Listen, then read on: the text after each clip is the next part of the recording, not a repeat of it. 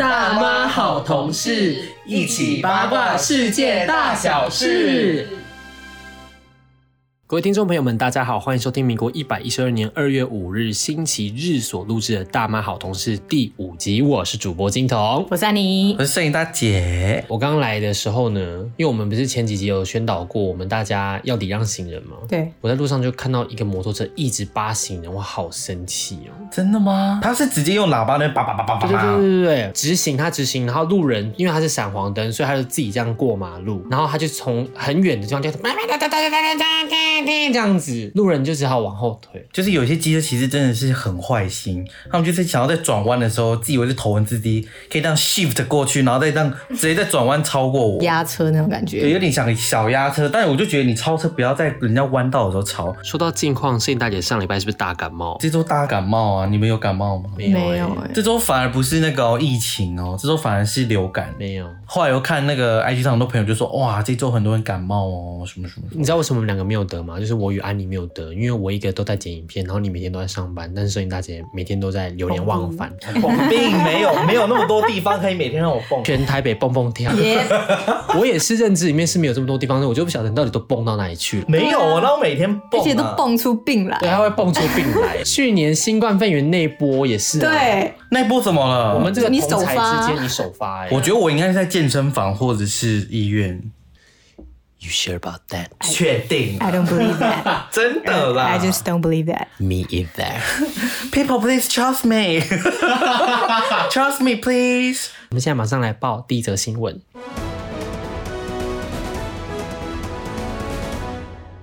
抖音一响，父母白养。墨西哥小学生执行镇定剂挑战，十五名学生昏迷送医。我们都晓得哈、抖音呢上面时不时会有一些大挑战，那这些挑战呢，通常内容都是有一些愚蠢。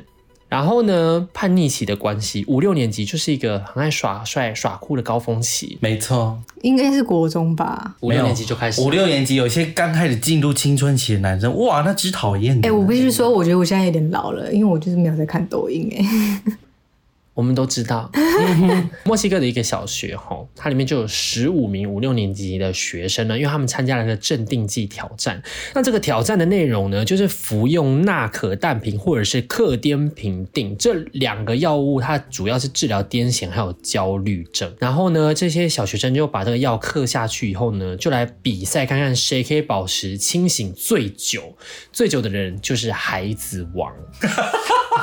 这个挑战其实是非常危危险的，因为呢，他们其实就是一些极易成瘾的药物，最主要的副作用呢，就是会导致嗜睡，嗜睡不是睡睡，导致嗜睡。尽管如此呢，因为大家都晓得哈，这个挑战就是现在很当红嘛。最近其实，在墨西哥就已经发生了四宗类似的案件，然后墨西哥的卫生当局呢，已经对这个危险的游戏发布了全国警告。但是呢，这十五名学生还是毅然决然挑选了镇定剂挑战来游玩。这些孩童目前是都没事的状态，也就是现在这些孩子们呢都非常安全的在家乖乖的休息。那我们现在就来看一下当时到底事情是怎么发生的。他们呢是采用一个网络连线，像 online game 的感觉，他们用的视讯连线，然后十五名学生呢就一起嗑药，他们就连线，然后就 Hello，OK，it's、time，it's time，right？OK，、来，let's eat，然后就咔咔就吃下去，吃下去以后呢，就开始倒数计时了嘛，孩子就一位位倒下。你说你本来在镜头这样晃晃，然后突然就嘣，对对对，然后可能会有个主持人就说一号出局之类的，所以哦，所以主持人不会吃掉？当然大家都吃，他们没有主持人，我相信他们是一个五六年级的情况之下，他们有在参加饥饿游戏，哦。对啊，哪来主持人？而且要我是五六年级，我才不甘于当主持人，我也要克啊。对啊，我也要克啊，我耍酷耍炫，我怎么那谁会知道到底谁是真的撑到最后的人？我觉得他们可以用荧幕录影啊，毕竟他们要上网上网挑，就是哦你知道 OK，电好的，你知道吗？我我理解对对对对，他们一定要留下记录，才可以说哦发到抖音，然后那么噔噔噔噔噔，然后就有几个妹妹倒下来。对对对，啊，他会有那个没错，哒哒哒哒哒，棒，然后噔噔噔噔噔噔，砰砰砰，一定是会这样剪接的。然后最后就生一个妹妹就说 I'm winning 这样子。反正总而言之呢，在这个要在走当下，大家不是一位位倒下嘛？哎，可是幸好就是学校当下就是有一些同学他其实是在教室里面进行的，所以呢，老师有发现，当下呢就把这十五名同学就送去医院，就没有酿成大错。因为如果就是有些小孩不幸丧生的话，我刚刚就不敢那边噔噔噔噔噔，就 我不敢。我们现在呢就来细数一下哈，其实像在这一波这个镇定剂挑战以前哈，要流行另外一个挑战叫做头颅破坏大挑战。到底为什么你每次听到都会笑？不是，我觉得就很荒谬，为什么大家要做这种对自己做这种事情？就像有种说什么切三公分包皮大作战，真的有这个吗？没有，没有，他刚刚临时发明的，因为他这个挑战也不是人人都能参加的，有些人包皮过长，有些人没有。头颅破坏挑战，他就是三个人一起执行这个挑战，反正就是左右边这两个人呢，要试图让中间那个人跌倒，然后摔到头。通常是后脑着地，哎，有一个叫点火大挑战，就是你准备打火机、蜡烛跟酒精，然后用酒精在镜子上面画图。你画完图以后，你去点燃那个酒精，它就会用火烧成你刚画的图嘛。那美国呢，就是有一个在俄勒冈州波特兰市的一个十三岁的小女孩，她就照做了。但是因为她那个浴室非常不通风，所以她在画画完了以后，她的整个浴室都是弥漫的那个挥发的酒 Oh 精。my 她 god！她一点以后呢，就整个厕所爆炸。他妈妈就刚好在家，就发现哎、诶女儿在尖叫，一进去看就看到整个女儿在着火。呃，因为真的是讲不完，其实真的非常非常多。但我讲的这是这这两年之间的挑战，昏迷挑战，他就是拿绳子勒住自己，然后直到昏迷为止，就这样。然后呢，就是全程就是对着手机这样录下来。对啊，对啊，就是拍下你就是昏迷的过程。那比是比什么？比比秒数吗？我不晓得在比什么东西耶。可是那那要怎么停止？万一你真的把自己勒死怎么办？就死了哦。你就挂啦。所以其实呃，做这个挑战是的确是有人丧命的啊。Oh my god！我自己是觉得这个挑战要改名啦，昏迷大挑战，我就可以改做黑白无常召唤大作战。我真的是觉得我没有很想讲这句话，因为我以前小时候觉得长辈讲这句话的时候，我就觉得啊晋级白，就长辈很喜欢说，我真的不太懂现在小孩在想什么。我现在真的要使用这句话，我真的不太懂，我真的不太懂。在这边就是奉劝一下，如果目前有听众你家里面是有小孩的话，请务必要监管他在使用社群媒体上面的时间还有情况。但我觉得现在年轻人真的很喜欢在抖音上放一些那种很破格的影片。因为讲现啊，我我们讲这个话好老，我们讲现在年轻人，现在小孩，可是毕竟我们刚刚已经差了十几岁啦。因为我们以前小时候也是会发生那种事情啊。我们小时候有做什么类似的吗？我们国中的时候最流行割腕大挑战啊，割腕然后再比条数的啊，他们割的不深啦，不是那种割到那种什么大血管那种，它就是一小条一小条一小条，就是哎、像以前那个同学，他就是啊，两只手拿出来，哎、数条数，然后他还跟你讲说哪一个是比较新的，哪一个是旧的。有点在像在炫耀刺青的感觉。我跟我讲说哪一条是第一条，而且我们以前问那同学说为什么要割，他就说我觉得很刺、很痛、很爽。到了那个年纪，有些孩子会开始做一些事情来证明自己已经长大了。因为像我之前去加拿大的时候，有遇到一些欧美屁孩，我只能说他们的屁也是非常屁，而且就是胜过于台湾屁孩。因为我跟小公主就是在游乐园，那他们北美洲游乐场都有在贩卖一种那种季节套票，就是你买了那个票，你整个暑假都可以随自己安排，想去游乐园光顾就去光谷。那很多父母因为暑假要上班的关系，所以没有时间陪小孩，那就买这种票呢，让小孩自己跟同才就组队去游乐园玩。所以我们就是一进游乐园就发现，现场小孩全部都认识彼此。然后这个时候呢，就有一个高中屁孩就跑来跟我聊天。那其实跟陌生人聊天，我我觉得还算正常。可这位高中屁孩呢，就用一种 Yo man, how's going？我是学校的老大，就整个游乐场 under my control man 的感觉在跟我聊天，you know，因为他看我手上有刺青，他说哦，我研究了很多刺青，I know a lot about tattoos，然后说你那是在哪里刺的？好讨厌那种。对，然后我就说台湾，然后他说哦，I never heard that before. Is that a tattoo shop? 他说我没有听过这间刺青店。我说 It's my country. 对，等一下那个我笑的部分要帮我剪掉。我不确定那边有没有地方可以剪。好像可以不用剪。对啊，我觉得好像可以留下来。你要先跟我讲有没有出？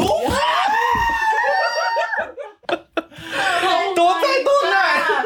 摄影大姐的饮料倒在安妮的腿上。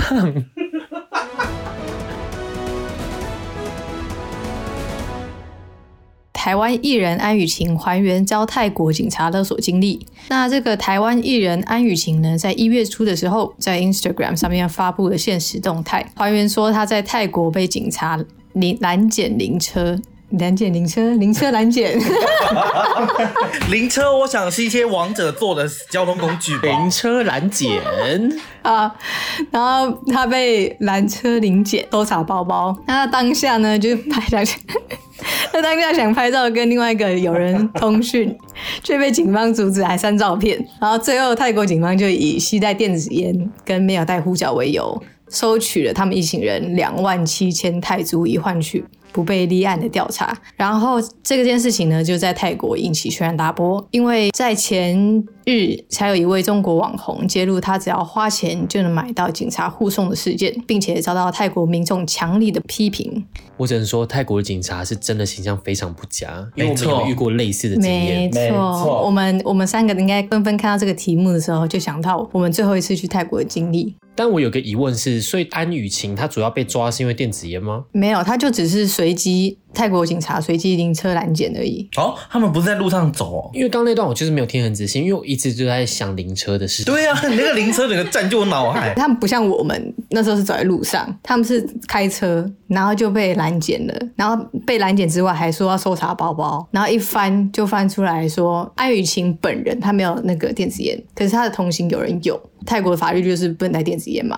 那有，他就说，那你一只要罚八千，他们有人没有带护照，又要再罚三千，所以总共加加加加，他们就被罚了大概两万七千块。因为最近就是开放国门的关系，所以非常多国人他们都已经出去玩了嘛。尤其泰国是彩虹家族的首选国家，That's right。我相信有非常多彩虹家族现在人都在泰国游玩。我在那边真的要跟大家分享一下我们同行友人的经验。我们现在在场的各位当时都在泰国一起玩，我们在泰国的帕塔亚，然后分成男女双组一起做不同的按摩。That's right。然后呢，我们刚按完一出来就遇到我们的同行女子团，就发现诶不太对劲，为什么旁边有两位警察？那时候我走在前面，同行有人就刚好有人带电子烟，而且他还正在抽。万万没想到，这就因为那个人行道，他一转弯，旁边就是有站了两个警察。对，然后那个瞬间，我们一行人与泰国当地的警察就来个欢乐大集合。然后泰国警察他先是没收了我们同行友人的护照，以后呢，哎，其实我觉得他这一招非常高招，因为他把你护照没收了以后，你想跑你也跑不掉，然后再用那个 Google 翻译翻出了国家法条。那如果你携带电子烟入境的话呢，大概就是会被监禁个几年，然后罚款最高可以到五十万泰铢，大概是四十五万台币左右。我们整团人就吓坏之际，警察就像那个电信业务员一样，告诉我们说：“诶，可是如果你不想要跟我们一起回一趟警局的话，也不用担心哦，我们有 B 方案，现在只要预缴一万五千元以上刑责都可以豁免哦。”哦，我们就安静，你想说：“诶，现在是在勒索吗？”后来我们说了什么？安妮那就是说没有一万五嘛，那后来就跟他杀价，杀价到五千块。非常像在泰国水上市场杀价。对，我真的没有想过勒索这种事情还可以杀价，而且我觉得他们最好笑的时候，我真的觉得他们话剧社毕业，他们真的非常非常会演。就是一个警察是老的嘛，一个警察是菜鸟，菜鸟在前面跟我们用英文沟通，英文沟通完还过去，然后变成泰文，然后跟自己长官那边哈雷干麦达，考雷卡麦先卡，考雷开台，你最近是不是很喜欢模仿别国的民众？靠他们事情看台，干嘛到底啊来个 demo，一直讲一直讲讲也听不懂，对啊，然后最后。还一直学。我其实当下就有感受到，这就是勒索。砍完了以后是五千元，五千元，但这个同学呢，他的身上其实还是没有五千块。这就是为什么你们记得画面的时候，就是我们有离开去银行旁边，因为我们不想要把自己口袋里面的钱掏出来。他发现说啊，干，啊你手上那不是一万，啊你也一万，啊你也一万，啊你不是手给空三万，啊跟我说你没有钱，嗯，所以我们才离开到银行前面。然后就好吧，那我们就凑五千块出来。我觉得最荒唐的是要给他钱的时候，他还跟我们说，你就不要直接拿给他。旁边有一台摩托车，摩托车前面有那个菜篮，菜篮上面有一叠书，还有一顶安全帽。他最后就是叫我们把钱压在安全帽下面的时候，我们还可以在安全帽下面看到朋友的护照，所以就一手塞钱，一手换护照回来。然后我们才成功脱险。从那一刻起，我们整趟旅游整个 shut down，本来大家都在 p a t a 里面，就是你知道喝酒享乐，然后在那边准备开始要嗨。对，然后我们就一行人就这样气氛很低迷。哎，可是我真的要讲，我觉得泰国真的暗藏危机。你记不记得我们很久以前在大学时间有跟家人一起去玩，就是我家人跟摄影大姐还有玉女三个人去玩，就在海边有非常多海上活动，然后当时就玩那个香蕉船。香蕉船有一个非常著名的、更刺激的方案，就是他把你带到海中间，然后翻船。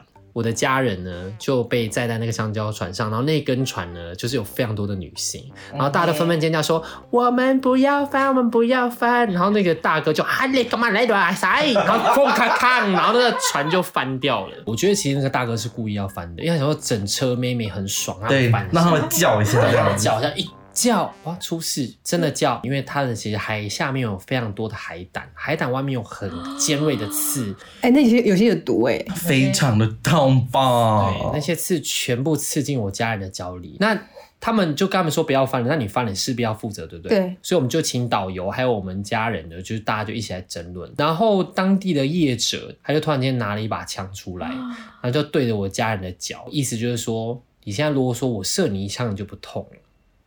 那我们大家闭嘴，我们大家真的闭嘴。你是说真的那种手枪吗？手枪啊。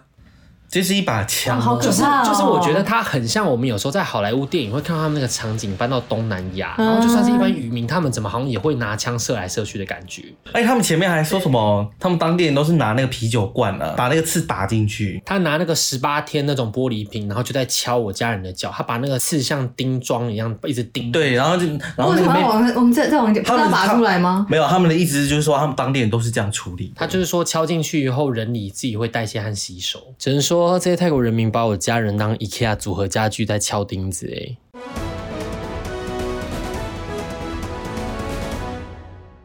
刚刚金呢有讲到那个嘛，TikTok 上面的人很喜欢在那边拍一些呃很破格的影片，吸引大家眼球。那这一则故事呢，我想也是经由这个社群软体而爆红的一个东西，就是十七岁在寿司郎的屁孩。当然，我觉得大家应该都有听过这个吧，就是日本的一个十七岁的高中生哈，就他到那个连锁回转寿司寿司郎用餐的时候呢，他趁着店员不注意的时候。就拿起桌上的公用的酱油罐狂舔，然后我去看他影片，他真的是狂舔，还用嘴巴绕了一圈这样子，然后装作很羞赧的样子，然后绕一圈，然后舔完之后再嗯嗯嗯嗯好吃，然后再把它放回去这样子。他舔完之后呢，他去上面拿了一个茶水杯，然后也是一样舔完那个杯的边缘，这样舔了一圈，舔完一圈之后再放回去，然后再对镜头比个赞这样子。他还有拿手指舔自己的口水，然后舔在那个转盘上面的寿司。他那样路过的时候，他就哎碰一下，然后就把他自己的口水留在那个寿司上面这样。然后那一部影片就是对面有一个他的友人，然后帮他记录下整个影片之后呢，上传到他个人的 IG，然后就 tag 那个人这样子。然后大家就看到啊，然后就开始攻击那个人。那那个十七岁高中生呢，他是一个在岐阜县的一个高中生啊，他是个高二生这样子。这件事情呢，因为大家因为觉得很脏嘛，然后就觉得说啊，对这种寿司郎的那个卫生觉得非常的堪忧，所以呢，大家都不去消费了。这件事情也导致他的母公司叫做 Food and Life Company，它的股价在一周内蒸发了一百六十八日元。一啊，少讲个单位，一百六十八亿日元，一百六十八日元，好像也不严重，我也付得起嘛。那这个事情刚发生的时候，因为大家开始过过去骂他了，但那个弟弟呢，一开始就本来他一开始还说，为什么这点程度的小事我也要被骂呢？但就是后来他们就是有一些新闻记者去访问了以前的一个检察官哦，他说高中生可能会被指控涉嫌强制妨碍营业罪。但如果这个罪名成立的话，他最终可以被关三年，或者是五十万元的罚款。那民事方面的话，寿司郎恐怕恐怕会针对他置换的成本，然后店家的损失、清洁成本等求偿。我有看到他求偿的金额很高哦，有到亿。他向这个日本的那个弟弟的家人求偿有上有到亿这样子。可是因为这个。来源太少，我就不讲了。报道也说，由于十七岁高中生是未成年者，那他的父母可能会受到连带赔偿责任。那他说金额应该会非常大，就是父母家小孩三个人做一辈子都还不完。真的哎。那事后发展呢？父母有陪同这个小孩一起去寿司郎道歉。那寿司郎这个公司呢？你猜他们怎么着？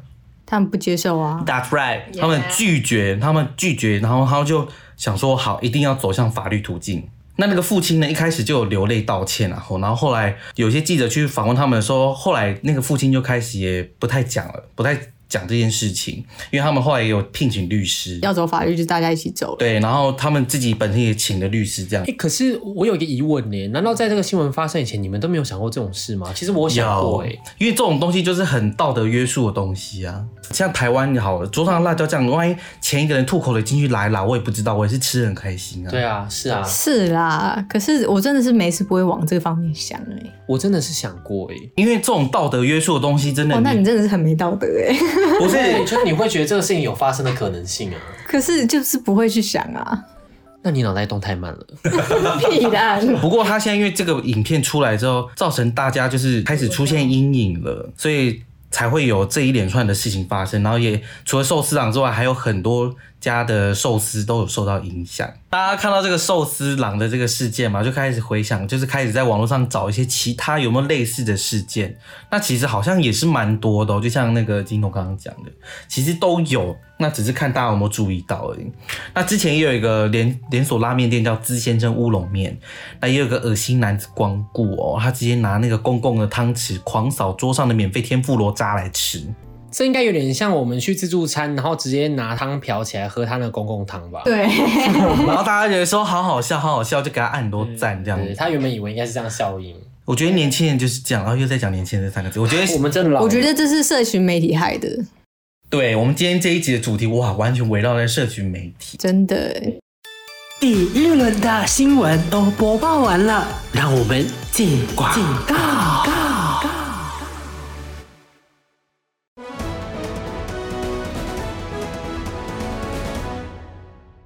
一则新闻：正妹高中遭霸凌，长大却爱上欺负她的帅哥恶霸，还结婚。那这则新闻呢？我想要延续上一周，我们就是讲到一九五三，一九五三，这是一个霸凌的议题。不过这个霸凌的议题呢，最后是走向一个算是喜剧的结局啦。纽约邮报报道，来自犹他州的这个女主角 Lauren 呢，她在就读国中时，在一场好友的派对中，结识了她现在的老公男友 Lucas。那两个人曾经用通讯软软体 Snapchat 有过短暂的密切联系，但后来呢，Lauren 因为不想要交男友而与对方断联。可是不料，就是他们从国中毕业到高中的时候，他们就读同一所高中。那 Lauren 又在遇到那个 Lucas，就让他更傻眼。有什么好傻眼的？嗯，因为他们就是前面在暧昧嘛，之后就又读同一所高中，因为他不想要交男朋友为由，所以他就拒绝了 Lucas。可是这个 Lucas 呢，我觉得他就是由爱生恨。他在见到他的时候，他就时常和他的哥们在取笑那个女生，然后甚至还帮他取绰号，嘲笑他很像动画卡通的开心汉堡店 Bob's Burgers 里面的一个叫做 Linda 的妈妈的角色。那段时间呢，Lucas 常跟同才嘲笑他，让他气得直呼：“在这世界上，我恨他。”可是不料，在同年的十一月的时候，Lauren 和母亲和他姐姐发生一场车祸，然后 Lucas 就整个目睹了整个过程。所幸当时这场车祸没有造成任何的人员伤亡，可是没想到因为这件事情改变他们的关系。那事后在网络上分享这件事情和车祸的照片，Lucas 看到后随即传讯息表达自己的关心之意，也因为这件事情让 Lauren 对 Lucas 的印象整个大改观。那经过这件事情之后呢，两个人很快就成为了朋友。两人交往四年多后，去年七月，Lucas 求婚成功，十月则在他们六年相识的日子举办一场小型的婚礼。那 Lauren 表示说。她早就已经原谅 Lucas 曾经对她做过的霸凌行为，有时候还会提起这件事情嘲笑丈夫。其实从他这个字里行间之间，我可以看得出来，这个男生他其实不是恶意霸凌这个女生，他根本从头到尾就都喜欢她，所以他不是真正的霸凌，他不是像我们黑暗荣耀那一种恶性霸凌他是为了要引起那女生注意吗？对他其实是因为我看到他举动其实就是有爱，可是会不会其实所有的霸凌者都是都是因为羡慕某些被霸凌的人？的某些特质，所以才去霸凌他。我觉得不至于耶，因为就像我们上一集有说过的嘛，上上集有没有说过我们会在饭桌上收留一些被排挤的同学？我觉得他们是真的怀有恶意耶，要想揍死他们。他们没有羡慕我，任何羡慕都没有。可是因为我记得他这个新闻里面，他有讲说他会在上课的时候偷拍那个女生，并且上传到线动，然后在下面讲一些小丑女啊什么之类的话。那真的是为了要吸引他的注意，这就是爱。我们还是要在这边声明一下，我们反霸凌向霸凌说不，任何形式的霸凌都不应该。可是，我们就这个故事男生的行为去研判，吼，这名故事的男主角使用技法呢，就是校园恶整暗恋法。那这个使用者通常是因为他太过于羞赧，还有不善于表现，所以呢，就用欺负来包装自己的爱，然后同时吼，透过对方的反应当做是。甜蜜的反馈，但是讲到霸凌，因为我们在第三集里面有讲到霸凌的事情嘛，是。然后其实就有非常多的金子呢，就是听众朋友们呢有传一些经验到我的 IG 账号里面，然后我觉得有一则我真的是必须要跟大家分享，因为我觉得它就是台版《黑暗荣耀》，它其实不是到这么严重，说拿电卷棒去烫它或什么的这种事情，而是就是因为里面其实有演到老师带头霸凌嘛这件事情，传讯息给我的听众朋友金子，他叫做 Andrew，他说他当时遇到的事情呢是。他很常被同学冠绰号，可能会冠一些什么娘炮啊，或什么死 gay 啊之类的。他跟老师讲的时候，老师会跟他讲说：“那有什么吗？你不能容忍点吗？那有怎么样吗？大家不是这样取笑你是正常的。哦这已经很不 OK 了。但是我跟你讲，更夸张的在后面，因为他们家经济状况非常非常不好。然后当时其实会有一些格数录影嘛，对不对？我相信我们大家都有遇过这样的一个经验，就是你以前譬如说在参加第八节课或是暑修的时候，老师都会给你施压说你要参加。没错，表面上那个空格旁边还要写个不参加，对但谁敢勾？没有人敢勾不参加，你怎么知道你后面读国中你要读三年呢？你要是勾个不同意，你会怎么样被老师恶整？真的，所以当时都会勾同意。那有一些比较开明、比较民主家长，他会勾不同意，老师会打电话到你家问说为什么：“Why？どうして？喂哦。 ？Daddy Mommy watch out！ 真的是那个时候啦。那这一位呃金子，他其实也是差不多在那个时期。然后因为他不想参加格数露营的关系，然后老师就施压了。但是你记得我刚刚说他们经济状况很不好，所以呢，他妈妈就好吧，把钱掏出来以后，就因为有事情的关系，他最后有没有去成格数露营？妈妈就说：“好，那老师可不可以把那个钱退还给我们？那一笔钱其实当初是他妈妈大概要赚一个礼拜才赚得出来的钱，但是呢，老师就说抱歉不能退。好，于是呢就算了，就钱就这样撩起，但是他还是没有办法去。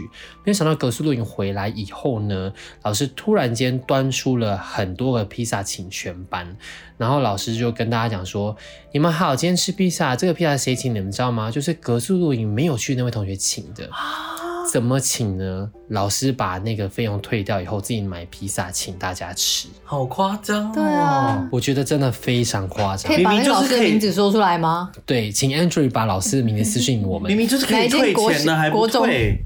对，竟然请大家吃披萨，哎，我觉得超级无敌夸张哎。然后重点是，这个老师他其实不只是这样霸凌他，老师还时常跟他用一些言语霸凌。举凡说，就是像你这种人，你长大也不会有什么用处。